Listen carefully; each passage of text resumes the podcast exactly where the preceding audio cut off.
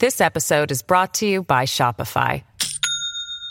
Do you have a point of sale system you can trust, or is it a real POS?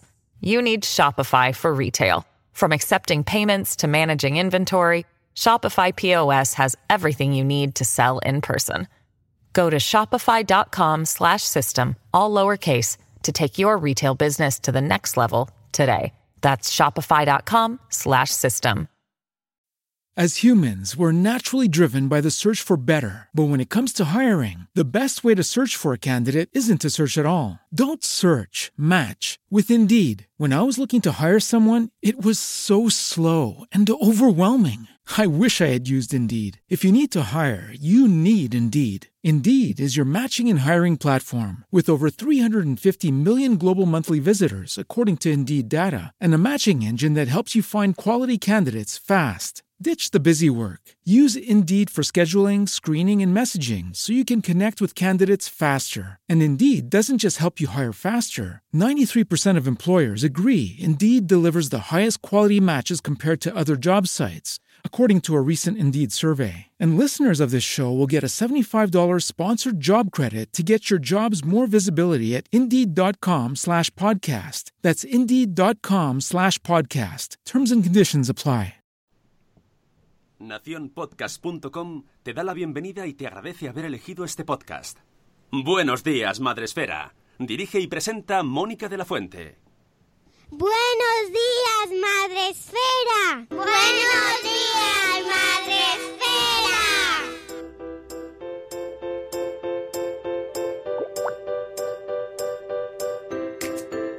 Buenos días, Madre Esfera. Hola amigos, buenos días, bienvenidos a vuestro podcast para empezar el día de la mejor manera posible. Ya sabéis, el Buenos días, Madre Esfera, el podcast de la comunidad de blogs, de creadores de contenido, de crianza. Hoy es jueves. ¿Qué día es hoy? Sune, 7, 7 de noviembre. 7 de noviembre. eh, y ya estamos aquí de nuevo a las 7 y cuarto. Y hoy también, además de nuestro productor Sune, que está un poco estresado, porque la técnica a veces es lo que tiene, que nos estresa, tenemos invitado con el cual puede que incluso hablemos del estrés. No lo sé, si podrá ser un sentimiento que tengamos que tratar. Buenos días, Gustavo Puerta, ¿cómo estás? Muy buenos días, Mónica. Muchas gracias por la invitación. Nada, gracias a ti por madrugar con nosotros. Él es el autor, coautor junto a Elena Odriozola de un libro maravilloso que se llama Sentimientos Encontrados, sobre el cual vamos a hablar hoy, largo y tendido. Qué emoción esto de madrugar para que también es otro sentimiento, el madrugón. No está incluido en el libro, eso es- pero para la segunda parte, Gustavo. la pereza. La, pe- la pereza, la pereza, puede que la pereza, puede.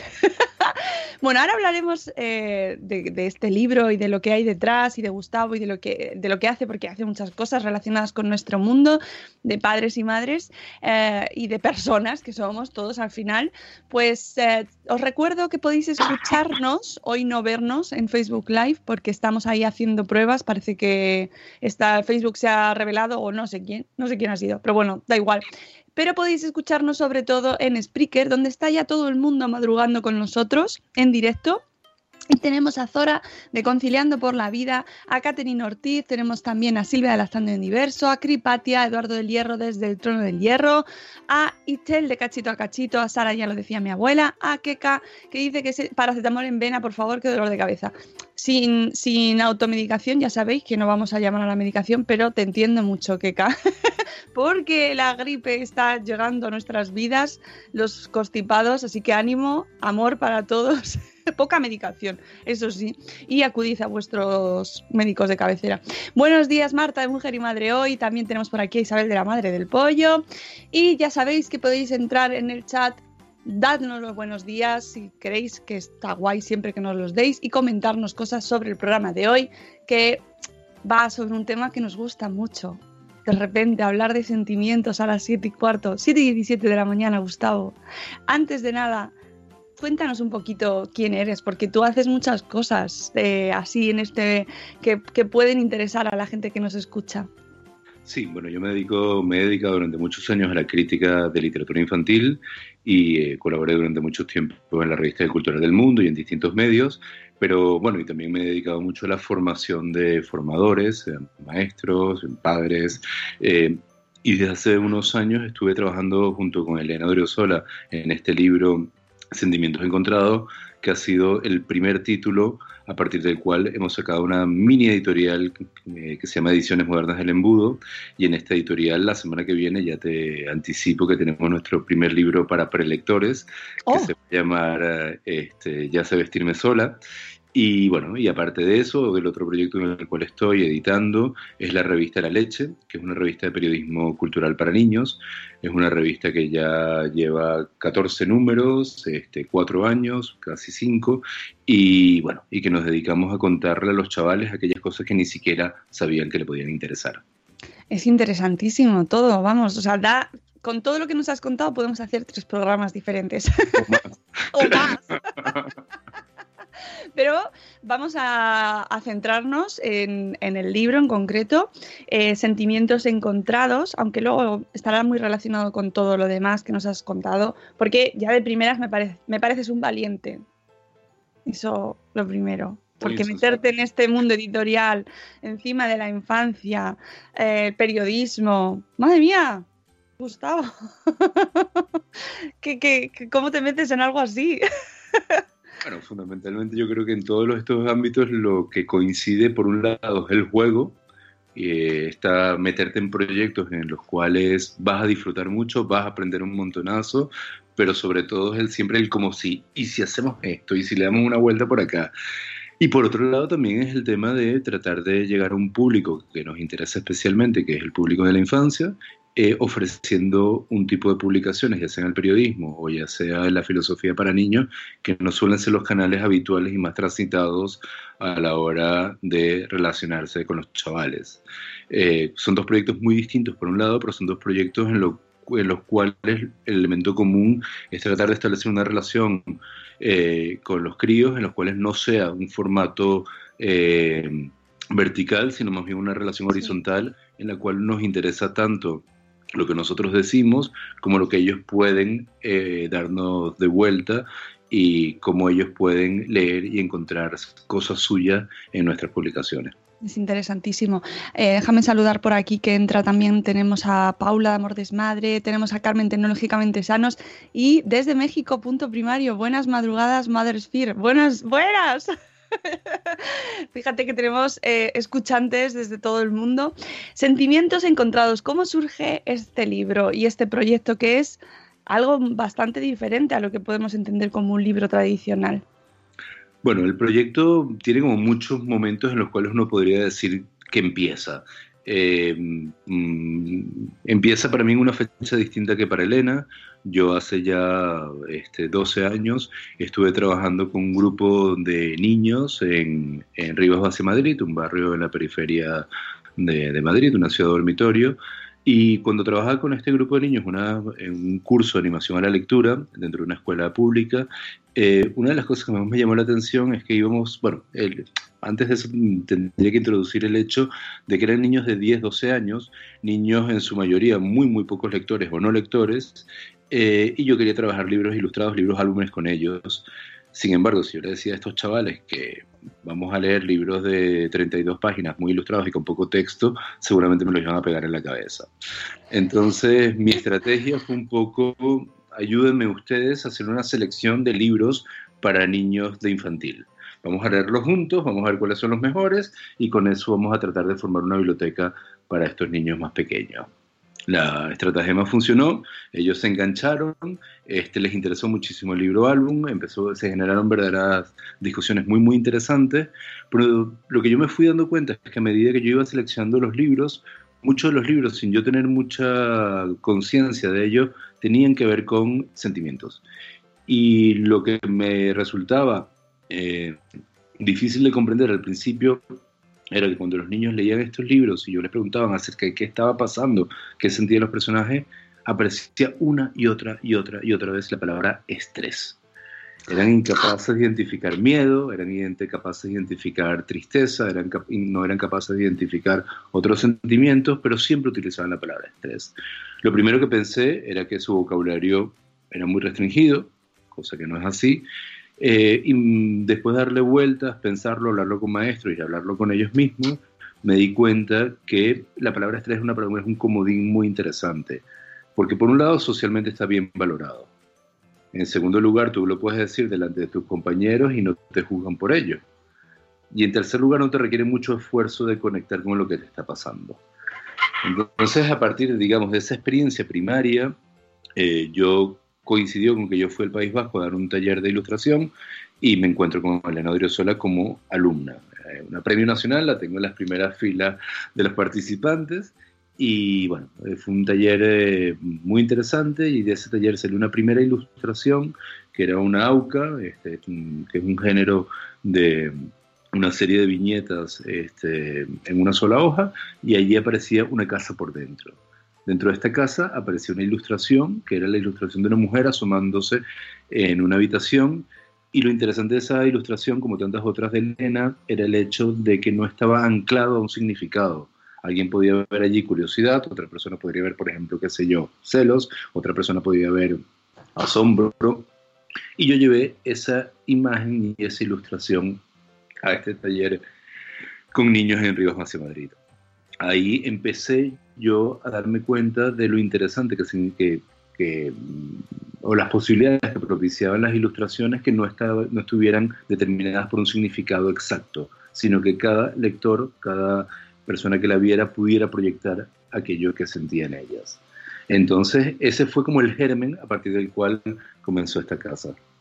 Y además que es que es así, es tal cual, es un formato grande, eh, libro grandote eh, que se presenta como un edificio.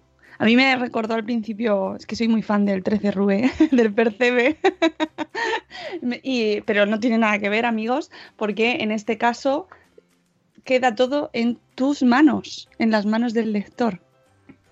Sí, un poco la, idea del libro es un libro, bueno, que como, dices bien, tiene un formato bastante grande y el libro está dividido en dos franjas, una franja arriba donde está la ilustración y una franja abajo donde está el texto. Cada texto se corresponde a un sentimiento o a un grupo de sentimientos y tú puedes coger una imagen de arriba y atribuírsela a un sentimiento de abajo. Entonces es muy interesante porque de pronto una madre siendo abrazada por su marido puede ser, por ejemplo, nostalgia, también puede ser dolor, también podría ser celos, también podría ser empatía. Cada quien puede atribuirle el sentimiento que quiera. Y el texto debajo es un texto cuyas características son estrictamente filosóficas.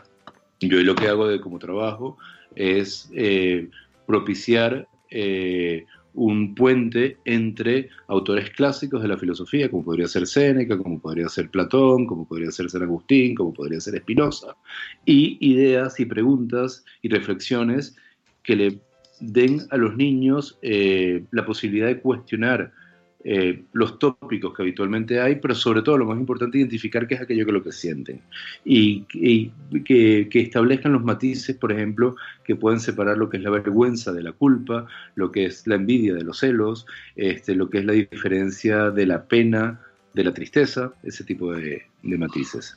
Es fascinante y además es que admite infinitas lecturas muchas más de las que nosotros teníamos estipulado. Hay una anécdota que a mí me parece bastante divertida. Eh, una maestra nos escribió que había ido a, comprar el libro eh, en, Lérida y la librería que lo tenía era la librería San Pablo, que es una librería religiosa.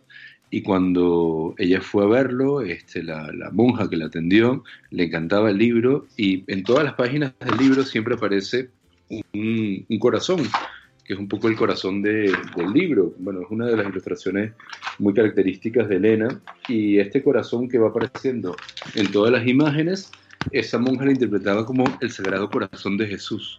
Y decía que en todas las páginas del libro teníamos ese contenido. Para mí esa ha sido de las pruebas más proyectivas que, nos hemos topado mientras nos Total. la de lectura. Es la prueba más, más clara de que al final el libro vosotros lo escribís y lo dibujáis, pero al final es del lector y Por vas... a mí me gusta bastante, nos lo comentaba también una maestra, como un niño, después de leer la palabra nostalgia, la palabra nostalgia está dividida en varios sentimientos, en nostalgia como sentimiento primario, y después está anhelo, melancolía y saudade.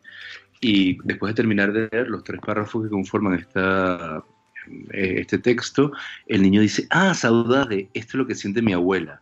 A mí eso me pareció muy, muy interesante, así como el libro no solamente propicia una forma, digamos, de comprender qué es aquello lo que, de que te pasa o, o de identificarlo, sino también de ver qué es lo que le está pasando a otras personas. Y como un niño de 8 años, que quizás la palabra saudade no le resulta tan cercana a su experiencia cotidiana, en cambio sí le permite identificar este, lo que puede experimentar un miembro de su familia u otra persona mayor.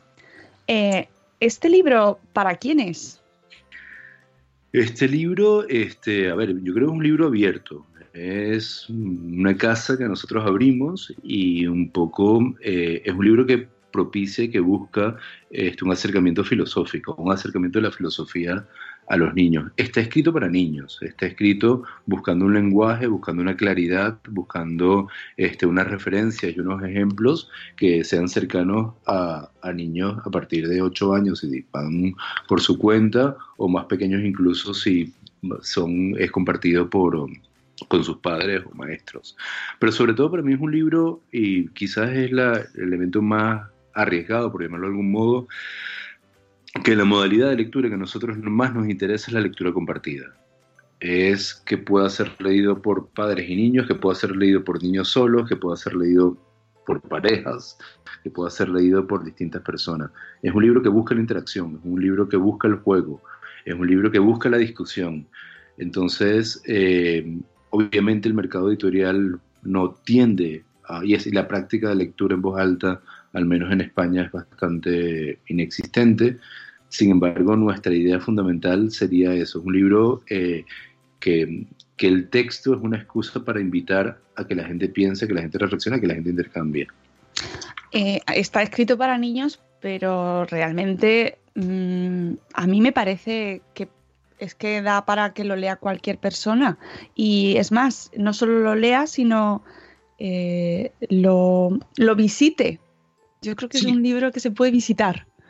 Es un libro que se puede visitar y además es un libro para mí interesante. A ver, el trabajo con Elena, eh, con Elena Doresola, la ilustradora, ha sido un trabajo muy fructífero. Muchísimo. Pero lo, lo, que ha sido muy rico del proceso era mientras íbamos haciendo el libro, ella se le ocurría una idea en la ilustración, yo le daba una vuelta, le decía, si hacemos esto, y las cosas iban cambiando a medida que, que el libro iba avanzando.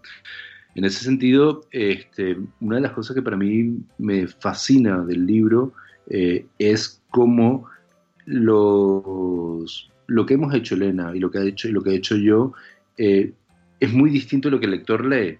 Y el lector siempre es capaz de sorprendernos y encontrar cosas donde nosotros no pensábamos que estaban. Eh, te da los dos ejemplos anteriores, pero también es sobre todo que es un libro cuyo fin es que la gente ponga lo suyo allí.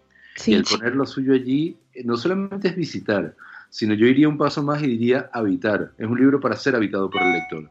Y en, ese, en esa forma de habitar se escapa con diferencia es un poco una casa. Un arquitecto hace una casa y después cada quien este, incorpora y le da su propia vida a los pisos, a las habitaciones, a las cocinas, a, cada uno de los espacios.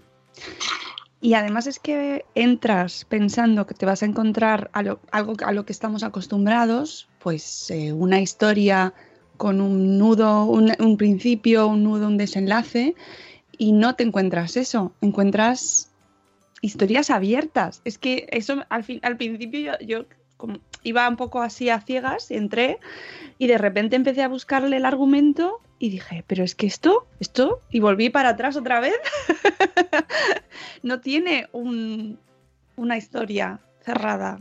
Tiene muchas historias, tiene claro. muchas historias y tiene muchas relaciones de historias. Si tú agarras cualquier personaje, el libro está compuesto por una serie de personajes, este, la abuela, el padre, la madre, las hermanas, el hermano, el bebé recién nacido. Tú puedes escoger cualquier personaje y seguir la historia a lo largo de las 16 páginas Si por ejemplo coges a la abuela, ves que la abuela al principio se siente mal, después entra en cama, eh, muere, eh, va al más allá y después vuelve a aparecer como fantasma y puede seguir su recorrido y su interacción con los personajes. Hay historias por los personajes, después cada cuatro páginas hay un eje temático. El primer eje temático es la muerte de la abuela, el segundo eje temático sería este, el nacimiento del bebé y así lo vamos estableciendo. Eh, cada personaje hemos trazado una línea narrativa eh, y hay una serie de sentimientos que se asocian más a unos personajes que a otros, pero después el, libro tiene una interrelación de los personajes que se escapa totalmente del guion que nosotros pudimos haber propuesto. Sí, además no tienen texto en las viñetas, es decir, son eh, la, ilustración y el dibujo queda abierto. Por, y, aunque tengáis ese, hilo conductor, las viñetas es que realmente dependiendo de cómo lo lea cada uno, interpreta una cosa o interpreta otra. Es decir, es que son muy abiertas y eso es una cosa fascinante. ¿no? Y, y además, como los textos de abajo se pueden combinar, tú lo puedes leer eh, con un sentimiento o con otro. Esto genera un juego de espejos y de, reflejos, también dependiendo de cómo te encuentres tú, infinito. Sí, esa era un poco la idea. Eh, realmente fue un poco una locura como nos lo lo que te decía al principio, como es un juego y tú te lanzas a jugar y cada vez va subiendo el nivel de, de complejidad a la hora de crear, pero por otro lado también lo, para mí lo, lo, que siempre Elena y yo buscamos es un libro que pueda tener desde la lectura más simple a la más compleja que no sea una locura, que no te eche para atrás, que si tú quieres ver esto como la rueda de Percebes y simplemente ver una sola imagen y ver cómo interactúan en esa imagen, o, jugar un poco a dónde está Wally y, encontrar un, periscopio y un ratón que se esconden en todas las ilustraciones, bueno, toda la página entera, lo puedes hacer ahí, lectura o ver la evolución del, árbol que, está al lado de la página, alrededor, a lo largo de las ilustraciones. Hay niveles de lecturas muy distintos y eso es un poco eh, el planteamiento y lo que fue más interesante de buscar y lo que para nosotros representaba, digamos, un parámetro de simplificar, simplificar, simplificar. Buscar el hecho de que estén, haya muchas posibilidades, pero que el lector no se sienta perdido. De que el lector no diga esto es demasiado difícil o esto, sino que entre a jugar. Y además, hablando de filosofía, eh, ¿qué papel juega la filosofía en nuestra vida, Gustavo? Bueno, yo creo que, a ver, la filosofía para mí, yo estudié filosofía me, en Venezuela, este, me gradué en la universidad, di clases de filosofía y una de las cosas que para mí, digamos, representa este libro a nivel personal es lograr conciliar dos mundos en apariencia muy separados, como puede ser la filosofía y la literatura infantil, y establecer un anclaje entre ambos. Em, yo creo mucho en las posibilidades de la filosofía. Yo creo que la filosofía tiene varios enemigos, no solamente los políticos que la quitan y la ponen del, del pensum a, su antojo, sino también muchas veces los filósofos que entran en un academicismo eh, de libro de texto bastante poco cercano a los lectores y sobre todo también esta cultura generalizada de que cuando el niño hace una buena pregunta, de que cuando el niño tiene una reflexión, muchos adultos se sienten inseguros y, como condenan esa inquietud y lo ridiculizan o, se burlan un poco de ello. Eh, yo creo que los niños tienen una, algo que es fascinante que es esta necesidad de comprender lo que les sucede, lo que pasa a su alrededor. Desde que, son, desde que nacen hasta muy grande, están constantemente tratando de entender lo que sucede y esa, esa, esa necesidad les obliga, por un lado, a hacer buenas preguntas y por otro lado también a plantearse eh, respuestas que quizás no se corresponden necesariamente con la realidad, te plantean otra forma de mirar el mundo. Nosotros estamos, el año que viene vamos a publicar un libro este, escrito por Juliana Salcedo, que es una ilustradora que trabaja también en el proyecto la leche, que es un libro en el cual ella recoge durante un año, este, desde que su niña tiene eh, tres años a cuatro años, frases eh, de su hija y las ilustra. Y en este libro eh, hay frases como, por ejemplo, mamá, que esto no es Madrid, esto es la cocina. Para mí, esa, ese tipo de, ocurrencias infantiles, por un lado, este, son divertidas, son tiernas, son juguetonas, son graciosas, pero por otro lado también te revela una, las estructuras mentales que se están desarrollando en el pensamiento infantil. Entonces, esa conexión con la filosofía para mí en, estos dos proyectos que son muy distintos entre sí, tiene que ver por un lado con aquello que la filosofía nos puede permitir, digamos, conocer mejor, y en ese sentido, en un sentido más no racionalista, sino en la medida en que nosotros conozcamos mejor nuestros sentimientos, nosotros identificamos mejor lo que nos pasa y nosotros podemos ser más felices. Tan simple como. Y o al revés, esa otra visión de la filosofía de cómo un niño que hace una reflexión, que hace una pregunta, este, que se indigna frente a algo, te está transmitiendo su forma de comprender la realidad y una forma que nosotros a veces miramos desde arriba, desde el hombro, pero que al contrario transmite de verdad un pensamiento filosófico muy profundo, muy eh, natural y que realmente nos podría permitir eh, facilitar las relaciones con los niños y también al mismo tiempo este, quitarle importancia a muchos de nuestros esquemas mentales y a muchas de nuestras estructuras que nos generan cerrazón y tópicos. Claro, lo que pasa es que en qué momento perdemos como adultos, dejamos de pensar de esa manera, dejamos de, de plantearnos el mundo como niños, ¿no? ¿En qué momento dejamos de hacer eso? Siempre, así. Es, a ver, la situación del niño es muy interesante porque un niño de tres ha asesinado al niño de dos. Un niño de cuatro al de tres, uno de cinco, lo que más horrible le puede parecer es que le digan que tiene cuatro años. Y cuando un niño pasa al instituto, este, mire con condescendencia y ternura encubierta este, cuando tenía menos años. Así el niño por su propio proceso evolutivo tiene que afirmarse en un presente y esa afirmación en un presente muchas veces es la negación de un pasado, tanto en términos positivos como ya yo soy mayor y ya yo consigo hacer esto y antes no, como en términos negativos. ¿Te acuerdas cuando yo era un niñato y hacía estas cosas? Ese proceso de cambio es habitual. Y después, claro, pensamientos como el que te había nombrado, el de, el de mamá, esto no es Madrid, esto es la cocina. Eh, cuando un niño lo dice en su momento, es muy divertido, es brillante, pero un año después se puede haber sentido avergonzado de haber dicho eso, porque ya entiende las cosas y porque hay una presión grupal grande de encajar y de ser todos iguales. Es normal, es un proceso habitual. El problema no es tanto, digamos, el problema sería que ese proceso no se diese, que uno no necesitase superar a lo otro. Pero yo creo que sí hay un momento en el cual uno puede mirar hacia atrás y este, recuperar en cierta medida esa, esa, esa, esa forma de ver las cosas.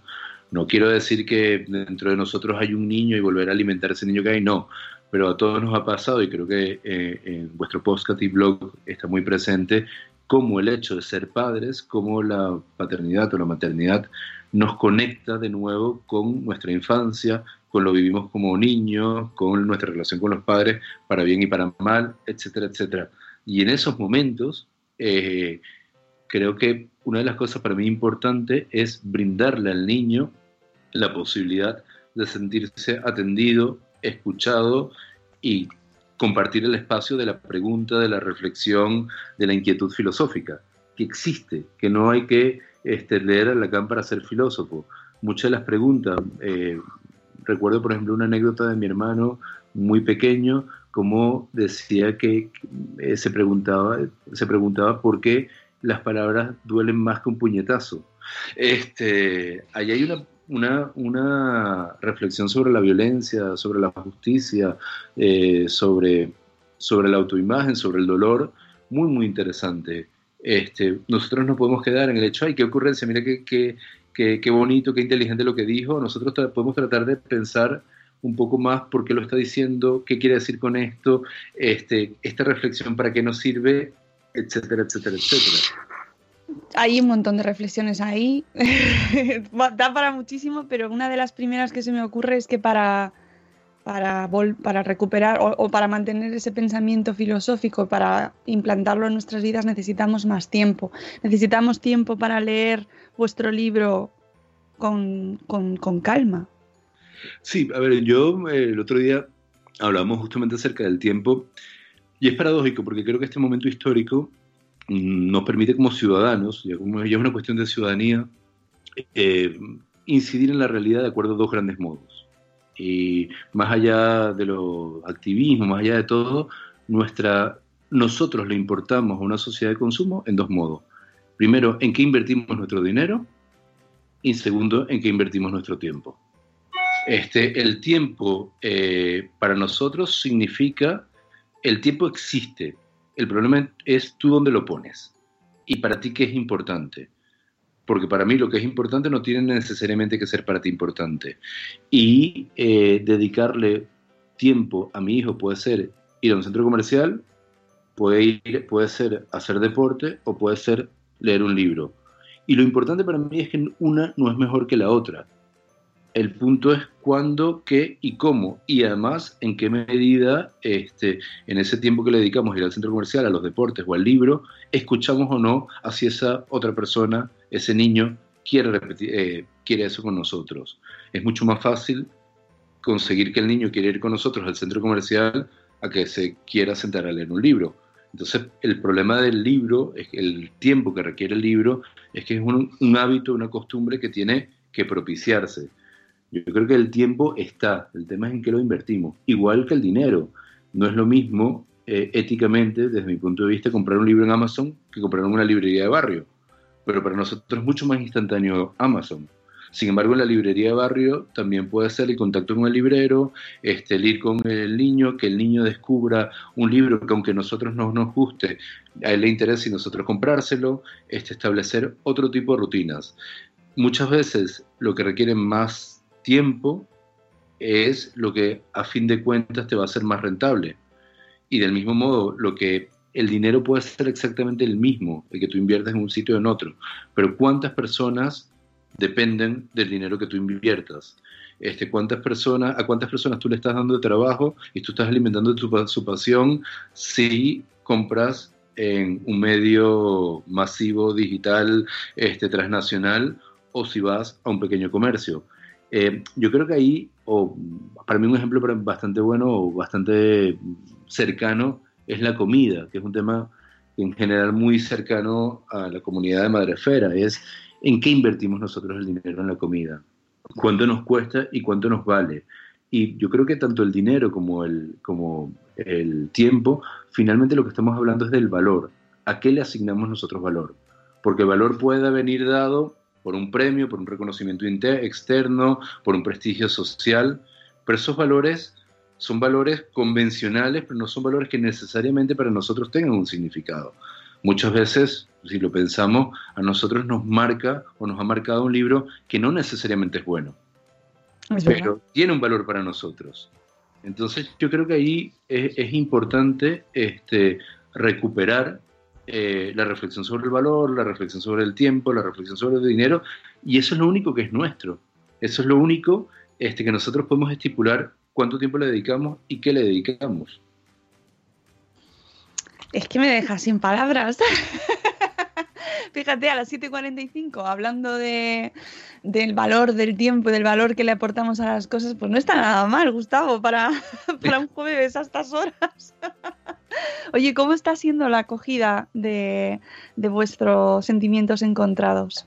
Mira, la acogida está siendo muy buena. La verdad que mm, nosotros esperábamos, llevamos muchos años trabajando en este libro.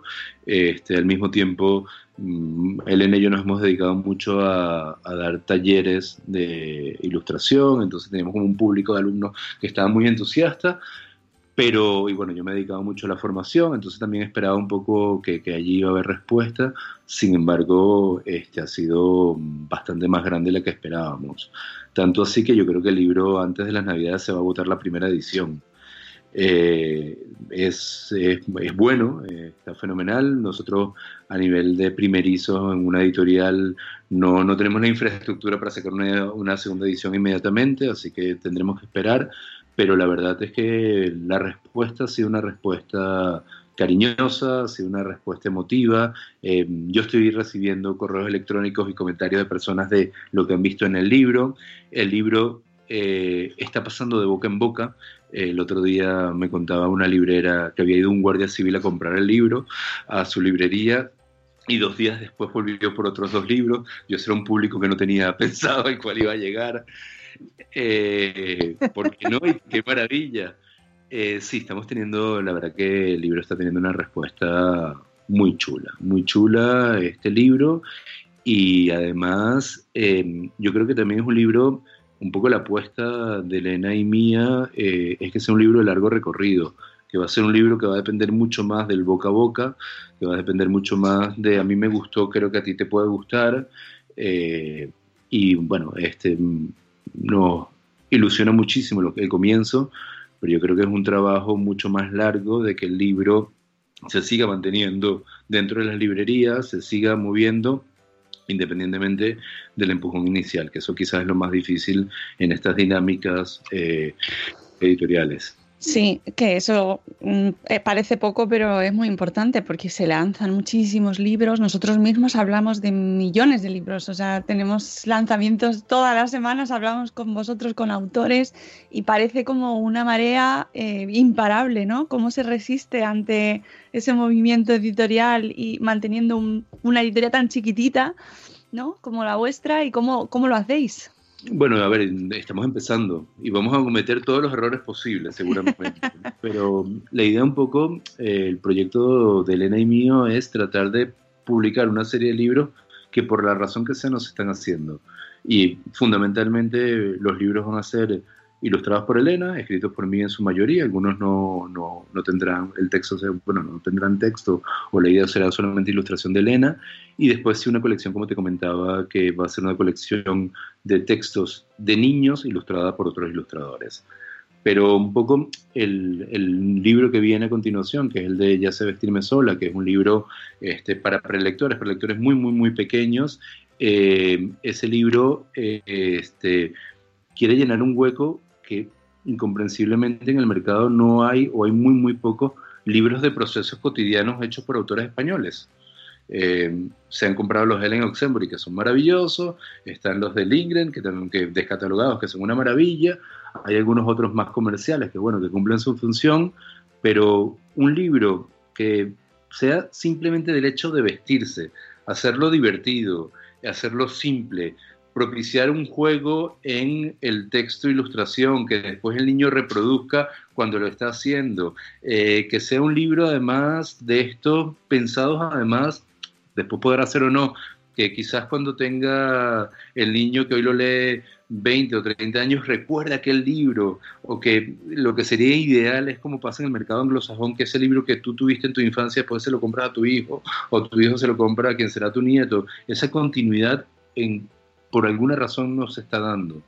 Y nuestra apuesta es un poco tratar, o nos gustaría, no sé si será posible, de crear una línea editorial de libros que crezcan con los niños y de libros que se mantengan en el tiempo. Y en ese sentido queremos empezar con libros para prelectores, con esta colección de, de libros de procesos primarios.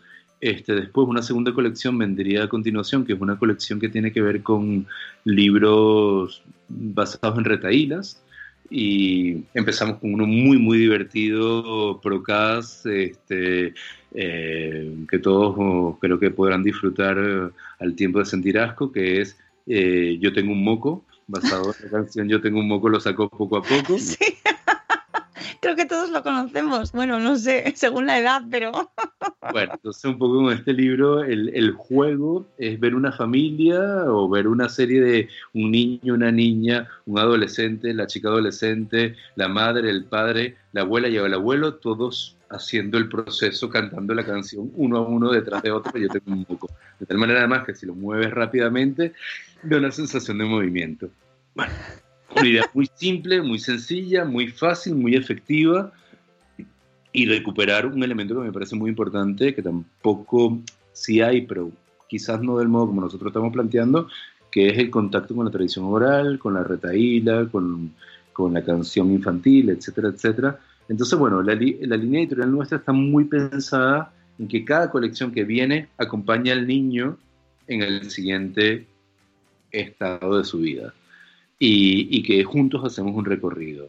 Y al mismo tiempo son libros que, por un lado, buscamos la máxima simplicidad, buscamos lo, lo más cercano, próximo al lector, por un, eh, que se pueda, pero al mismo tiempo detrás de cada libro hay una gran reflexión acerca de qué es un libro para un prelector, cómo comienza la prelectura, eh, qué, qué, es lo que, cómo el niño este, está aprendiendo a decodificar la imagen, porque la lectura de imagen es una forma de lectura, este, como simplemente trasladar de, de un armario, ir eliminando elementos del vestuario que se va poniendo la niña, detrás de eso hay unas propiedades aritméticas mínimas que el niño va incorporando sin caer en un didactismo. Este, como el juego, por ejemplo, en el cual se basa el libro, que la niña se va a poner las braguitas por la cabeza por aquí, no, no, y se la pone correctamente, al mismo tiempo alimenta el hecho de que la niña o el niño cuando estén vistiéndose los lectores jueguen a eso con los padres.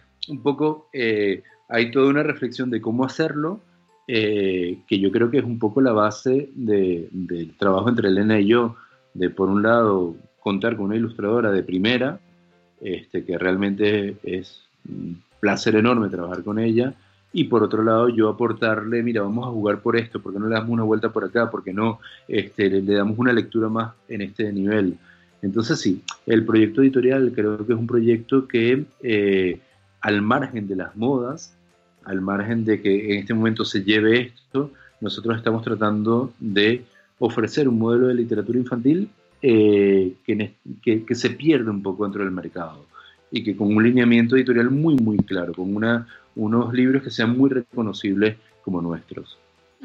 Hablabas del didactismo. Eh, tenemos una literatura ahora eh, muy funcional, una literatura infantil funcional, es decir, tenemos libros para rabietas, para dormirnos, para comer. Tenemos libros para prácticamente todas las necesidades. ¿Qué opinas?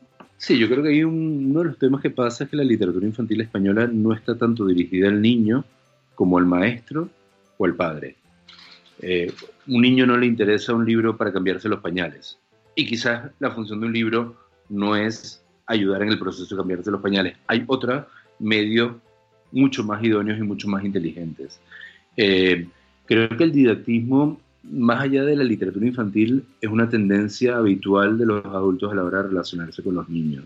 Y ese didactismo lo que para mí genera es una suerte de barrera comunicativa entre el niño y el adulto. En primer lugar, porque nos ponen posiciones totalmente verticales.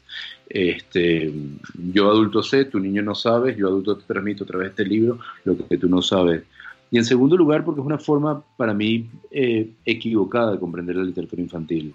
Yo creo que cuando tú hablas de libros para niños, hay mucha gente que se interesa por los libros, la literatura, este, el aspecto eh, más artístico. Hay otras personas, en cambio, que se interesan mucho en el niño, si lo entiende, no lo entiende, este, a qué niño va dirigido, si puede ser un buen ejemplo o un mal ejemplo.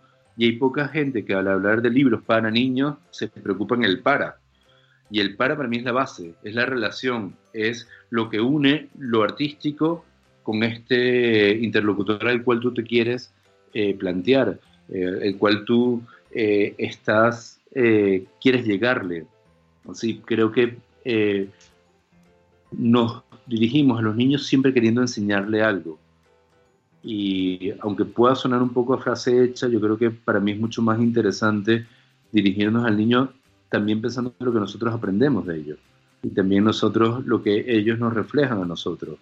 Eh, en ese sentido, eh, el didactismo muchas veces lo que termina siendo es básicamente un mecanismo de defensa, un mecanismo de, de no asumir la fragilidad de que te puedo enseñar algo y me puedo estar equivocando, o de que no sé acerca de lo que tú me estás preguntando, o de que no tengo una respuesta frente a problemas como la muerte, el acoso escolar o, eh, la violencia machista. Este, tengo una consigna, digo esto, o tengo un concepto, lo transmito, o tengo una lección y la enseño, pero es que realmente si un, un niño te pregunta por qué un hombre le pega a su mujer, es que no lo sabemos. Y tampoco queremos saberlo muchas veces porque exige tiempo, porque nos, nos lleva muchas veces a enfrentarnos con cosas que no nos gustan, porque es mucho más fácil el tópico. Entonces, eh, creo que el didactismo no es más que, digamos, otra faceta más de un problema social mucho más grande. Sí, Eh, eh, tenemos a Aquiles, a una ilustradora amiga nuestra también, autora, en, la, en el chat y dice que nos escucha en la sombra, que no, pero que no puede estar más de acuerdo. Hemos hablado con ella en otras ocasiones también de este tema, eh, pues precisamente a propósito de los cuentos, de la literatura infantil y de cómo en muchas ocasiones nos encontramos como, no solo para niños, también para adultos, obras que nos dan como, pues eso, cómo cambiar los pañales, cómo solucionar la rabieta y en ocasiones ya llegas a confundir un poco para qué es el libro, exactamente lo que tú nos comentabas, ¿no? Y se pierde un poco esa, ese gusto por la por el leer porque sí, sin ningún objetivo. A ver, yo creo que hay, hay dos cosas. Por un lado, el leer porque sí, por supuesto, y por otro lado también que uno cuando ve, lee un libro, o uno cuando ve una película, o uno cuando ve una exposición, eh, muchas veces lo que te va a enseñar tú no lo sabes de antemano. El problema es el funcionalismo. Yo recuerdo hace un tiempo una psicóloga amiga que estaba hablando, buscando libros para tratar el tema del abandono. Ella estaba trabajando con niños eh, adoptados y, quería libros que les permitiera utilizar en terapia eh, este, temas y proyecciones de los niños y que les permitiera hablar acerca de esto. Y bueno, se hizo una colección enorme este, y todos los libros, de un modo u otro, fallaban. Y, su enfoque ya seguía persistiendo y no le funcionaba. ¿Y cuál fue la sorpresa cuando después de unas vacaciones, de creo que de Navidad, uno de los niños llegó y traía en sus manos Pinocho? Y a partir de Pinocho empezó a hablar de toda su sensación de abandono. Este, claro, Pinocho es un niño abandonado, donde los haya. Pinocho no, tiene un padre que no es su padre, pero sí es su padre. Bueno, hay como muchos elementos. Pero lo que me parecía verdaderamente interesante, y era lo que yo hablaba con ella, era cómo tú no le estabas permitiendo al niño a encontrar su libro. Tú querías facilitarle el proceso. La rabieta no está bien ni está mal. La rabieta cumple un significado, tiene un sentido. Y más que solucionarla, tú tienes que ver cuál es el motivo por el cual está esta rabieta el proceso de cambiar pañales este, es un paso difícil para el niño. Y es un paso difícil que él tiene que buscar sus mecanismos dentro, no un libro que le diga cómo hacerlo. Del mismo modo que Carlos González y Estivil nos pueden dar respuestas, pero finalmente cuando nosotros dormimos con nuestros niños los dejamos ahí tirados o lo que sea, finalmente lo que nosotros estamos lidiando son con fantasmas nuestros de padre, que poco o nada tienen que ver muchas veces con el niño. Entonces, eh, muchas veces nosotros buscamos la autoridad para sentirnos, entre comillas, protegidos, pero también es una forma de no enfrentar aquello que nos está afectando. Y en ese sentido, la literatura infantil y muchos de los mecanismos escolares este, funcionan en esa dirección. Eh, resulta más fácil leer una mala novela de Jordi Sierra y Fabra acerca de los refugiados que escuchar el testimonio de un refugiado. Y muchas veces la mala novela de Jordi Sierra o de cualquier otro autor es una caricatura complaciente que nos hace sentirnos bien, pero que traiciona lo que le está pasando al refugiado. Entonces allí es un poco donde, donde el didactismo se convierte muchas veces en un espejismo. Yo hace muchos años estudié bastante el tema de los libros que hablaban a los jóvenes sobre violaciones. Y bueno, a raíz de la chica esta Marta, ¿cuál es el apellido de ella? Eh, ¿Recuerdas la chica que fue violada, un descampado? Este, se me acaba de ir el nombre de ella, acaba de tener un lapsus. Eh, no recuerdo ahora, yo tampoco. Este, aparecieron una cantidad de novelas juveniles acerca de violaciones. Yo llegué a tener 42 que las leí. Y hice una presentación, hice una conferencia en la cual hice algo, yo siempre enfoco las cosas un poco lúdicas, y saqué como descriptores. ¿Cuántas de estas chicas llevaban minifalda? ¿Cuántas de ellas fueron violadas después de una fiesta? ¿Cuántas habían sido violadas por un amigo de un amigo? ¿Cuántas habían sido violadas por un, en un descampado? Y siempre eran, eh, no sé, el 80%, el 90%, el, eran posiciones muy, muy altas. Y cuando nosotros comparábamos estos descriptores o estos datos con las cifras y con las reflexiones de la policía, no tenía nada que ver La mayor parte de las violaciones en España ocurren en la mañana por miembros de la familia o amigos de los padres, etcétera, etcétera. Entonces, supuestamente, de cara a alertar a los jóvenes de un problema, lo que le estamos vendiendo es una falsa imagen. Entonces, es muy importante, hay muchas campañas de vamos a concienciar a los niños acerca de, o por ejemplo, ahora me está pasando, qué sé yo, con un tema que hay una, una, una Todo el mundo está de acuerdo con que el plástico es muy malo. Y yo en la leche le planteaba a las compañeras de la revista, ¿y si hacemos un número monográfico defendiendo el plástico? Y si hacemos un número monográfico en el cual nos planteamos, por ejemplo, investiguemos, yo no lo sé, si en qué medida en que existe el plástico ha significado que otros elementos de la naturaleza no han sido extraídos y eso puede ser mejor. Este, en qué medida el plástico, eh, propuestas que se están haciendo en otros países, incluso entre la Unión Europea, de agravar y darle impuestos al plástico, no puede ser perjudicial, por ejemplo, para los medicamentos, las jeringas, etcétera, etcétera, etcétera. El problema no es el plástico, el problema es la sociedad de consumo. El problema es una cantidad de cosas que a nosotros nos resulta más fácil hacer una cruzada con el plástico que ver las verdaderas causas y los verdaderos problemas que están detrás. El plástico finalmente no funciona por sí mismo. Somos nosotros los que lo hacemos. Podemos tener más conciencia o menor conciencia, pero nosotros somos seres contaminantes por naturaleza. De hecho, todos los seres lo son. Nosotros más que los demás, sin duda, pero lo somos. Pero lo importante para mí con estas cosas es, es mucho más fácil llegar a clase y hacer una actividad de vamos a hacer juguetes reciclables o vamos a identificar cuál es el, recipiente donde tirar la basura, que empezar a ver por qué somos tan productores de desperdicio y en qué medida esos desperdicios son acordes a un sistema económico que los exige. Pues es que eh, al final, para llegar a eso, tenemos que reflexionar. O sea, al final, la conclusión antes, después de todo y al principio de todo, es que necesitamos aprender a pensar. Yo, creo, que tenemos más que aprender a pensar, sabemos pensar. Lo que tenemos que tomarnos es el pensamiento en serio. Claro, Claro, sí, sí, o sea, es que al final está ahí, está ahí. Eh, podríamos seguir otra hora más, pero es que son las 8 y 5 y nos tenemos que ir. Eh, tenemos que llevar a los niños al colegio a que aprendan. Gustavo, de verdad, un placer eh, seguro que volvemos a hablar en otra ocasión porque creo que nos has abierto ahí puertas y ventanas y, temas que, madre mía, tenemos a la audiencia con el café frío en la mano diciendo, mm, qué profundidad, pero que tienes toda la razón. Muchísimas gracias por hacernos pensar también eh, a estas horas. Por esta oportunidad y un saludo muy fuerte a, tu público. Muchísimas gracias, os recomiendo muchísimo. Eh, pues leer este sentimientos encontrados, jugar con él, abrirlos y, dejar que las historias os, os, cuenten cosas y que vosotros contéis cosas también con estas historias y que creéis las vuestras propias y que se lo contéis a Gustavo también y a Elena y que os recuerdo en la, en la editorial eh, ediciones modernas El Embudo.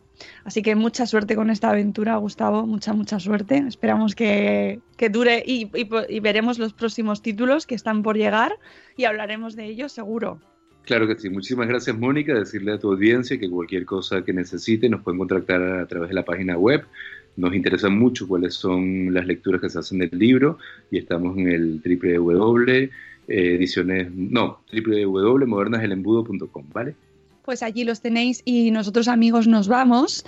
Eh, mañana volvemos a las 7 y cuarto con un tema interesantísimo e importantísimo y urgentísimo. Tenemos a un representante mañana de INCIBE para hablar sobre eh, webs y plataformas eh, donde podemos encontrar contenido pro anorexia, pro bulimia, eh, los padres tienen que estar alerta, tienen que reconocer ese contenido. Así que vamos a hablar con expertos eh, sobre este tema mañana a las 7 y cuarto. Os quiero a todos aquí madrugando con nosotros. Pasad un jueves maravilloso y esta noche os recuerdo que tenemos a las 10 de la noche taller para aprender a crear contenido maravilloso con Patricia Tablado. Todavía podéis comprar vuestro acceso. Gracias Gustavo, gracias a todos. Hasta mañana, hasta luego Mariano, adiós. Hasta mañana Hasta mañana.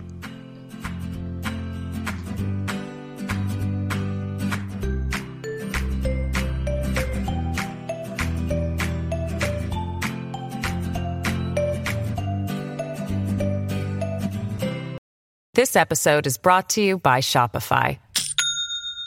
Do you have a point of sale system you can trust, or is it a real POS? You need Shopify for retail. From accepting payments to managing inventory, Shopify POS has everything you need to sell in person. Go to shopify.com slash system, all lowercase, to take your retail business to the next level today. That's shopify.com slash system. Okay, round two. Name something that's not boring. A laundry? Ooh, a book club. Computer solitaire, huh? Ah, oh, sorry, we were looking for Chumba Casino. That's right. ChumbaCasino.com has over 100 casino style games. Join today and play for free for your chance to redeem some serious prizes. ChumbaCasino.com. No purchase necessary. Full prohibited by law. 18 plus terms and conditions apply. See website for details.